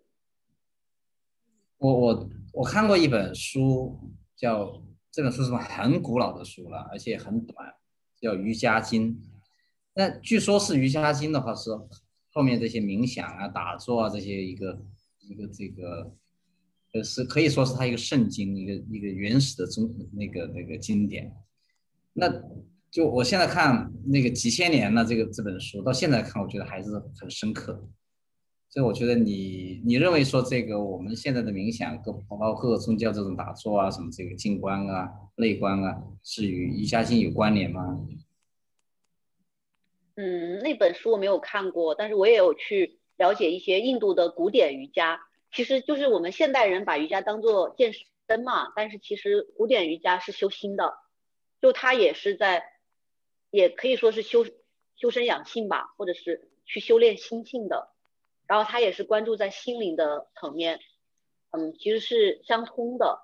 啊，只是说，嗯，可能印度，因为我之前也确实花了很多时间精力去学习印度的那些课程哈，那我后来觉得佛法是最完整、最有逻辑性，嗯，最全的，啊，就是，但是我觉得条条大路通罗马嘛，就有很多很多的方法，嗯，可能都是可行的，我们不一定非得选择一条，对。然后看到呃，Grace 问可可以做导师，嗯，是，比如说我刚刚提到这个 CMS，呃，CMS 呢，它就有专门的培训正念老师的一套师资培训课程，啊，学下来大概两年的时间吧。然后除了就它是比较有呃比较就是现在这种正面的课程还挺多的，嗯。鱼龙混杂哈，可以说，所以大家在选的时候呢，也可以去选择那些啊比较权威的机构啊，就是有大学的背书啊这样的会比较好。那你刚才讲的，你你刚才讲的一个这个，这冥想的是有这个 monkey monkey mind，你觉得你十年前你脑袋里面你脑子里面的猴子跟现在的猴子这个数量差多少？其实。我觉得并不是一个年，嗯，就是十年前的这个相比，而是，比如说我最近有一件大事儿，这个时候你静坐一定是会心烦意乱的，啊，举个例子，我有家人去世了，这个时候你坐在那儿，你能好好做吗？所以其实和人的状态有关，并不代表我现在就一定从这个绝对值上比十年前更好了，但是我知道怎么样处理，嗯。比如说我十年前我在去做的时候，我可能想这件事情想了十分钟，我才反应过来，哎呀完了，我在想一件事儿，我才回来，然后可能到后面我五分钟我就回来了，再到后面四分钟，再到后面三分钟、一分钟，所以我现在还是会有一些情绪啊、悲伤啊、愤怒，但是都很短很短，就是我不会停留在里面，就发生一些事情的时候，我可能还是会生气。但是我很快就回归到了一个心平气和的一个状态，就这个回归的时间会越来越短，越来越短，越来越短，你就发会发现，其实你是这个情绪管理能能力就会变强，并不代表你就没有那些情绪了，就我会有很明显的这个差别。你刚才讲到这个，我我刚刚听到你讲讲了一个词，就是开悟。那么，在你这个冥想的过程中，你出没出现过一种真正进入到一种非常好的境界、非常高的境界，这心无杂念，甚至我们讲的这个开悟这种境界，有没有这个瞬间或者这么一个时刻，或者是偶然还是经常？对，我要用我那个佛法的这个那个体系来解答哈，就是其实我们修行是为了求智慧啊，并不是为了达到某个境界。所以你看，有的人他可能打坐很厉害，我可以做好几个小时。我还可以进入某种境界，但是他从打坐店出来，回归到生活中，还是一个很脾气很暴躁的人，一个没有智慧的人，一个心烦意乱的人。所以境界和智慧是不能划等号的。那对于我个人而言，我觉得我比较追求在智慧这条路上，嗯，那按照这个就是禅修或者佛法的这个这条路，是有一些方法可以遵循的，对。嗯，那具体我就不讲了吧。呃，境界的话其实是不追求的，对。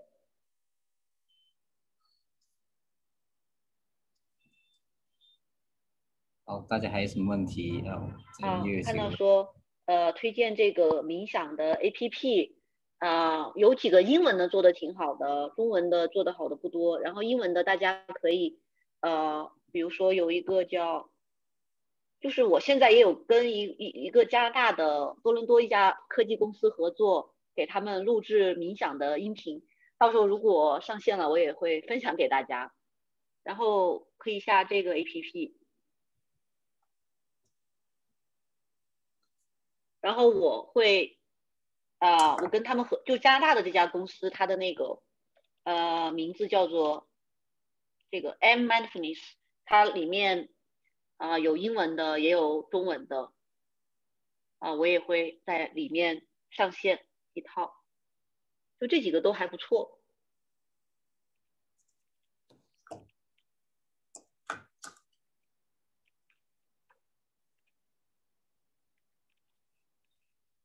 就是我，嗯，有三个 Headspace、Calm，还有 Inside Timer，就这几个都还不错吧？大家可以去看看，比较喜欢哪个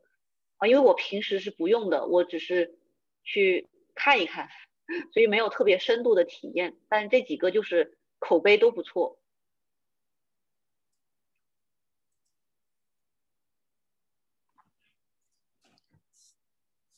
好，差不多刚好两个小时。这个非常感谢李婷的这个讲座，我也觉得很受启发。其实我我我觉得这个冥想其实也应该能算一种运动。为什么它是这关于脑袋的运动，或者跟关于这个身心平衡的运动？其实我呢比较，我我有两个运动，一个是跑步，一个是这个冥想。冥想我也断断续续也做过一段时间了。但是我觉得这两个这个运动有一个比较共同的地方。就是你跑步的话呢，很简单，拔腿就可以跑。冥想也是，你就找个地方坐下来，或者你你就是你走着也可以进入冥想状态，你不需要去约人啊、约时间啊、约地点啊。这个我觉得是挺挺挺方便的两种运动，是吧？这个，而且我我我我说我看过那个李婷写过一篇文章，这个怎么样把冥想跟跑步结合起来？对，因为这个跑步是一个很枯燥的事情，而且比较适合能进入到一种比较静的境界。那冥想其实也是有这个，也是有同样的一个礼物啊，所以我觉得也挺蛮有意思的，呃，所以这个我我我相信呢，就是说通过这么一个讲座，然后这个李婷给我们开辟了一个一个世界，打开了一个世界，我觉得能够通过大家呢，能够通过这个正念冥想，能够去身体力行，这个未来也可能能够帮助我们提高我们的生活的，甚至于生命的质量。所以我觉得再次感谢李婷给我们带来的这个很精彩的讲座，谢谢大家，呃，谢谢谢谢米花，也谢谢 书香阁，嗯，对，在群里面这个他的微信，大家有什么问题也可以去给他这个多探讨探讨，个别探讨探讨，然后也希望这个李婷以后呢，不断在这个在群里面，再通过各种方式给我们多指导指导，给介绍介绍。谢谢大家，谢谢大家今天晚上过来啊，也很晚了，呃，十点多了啊，祝大家晚安。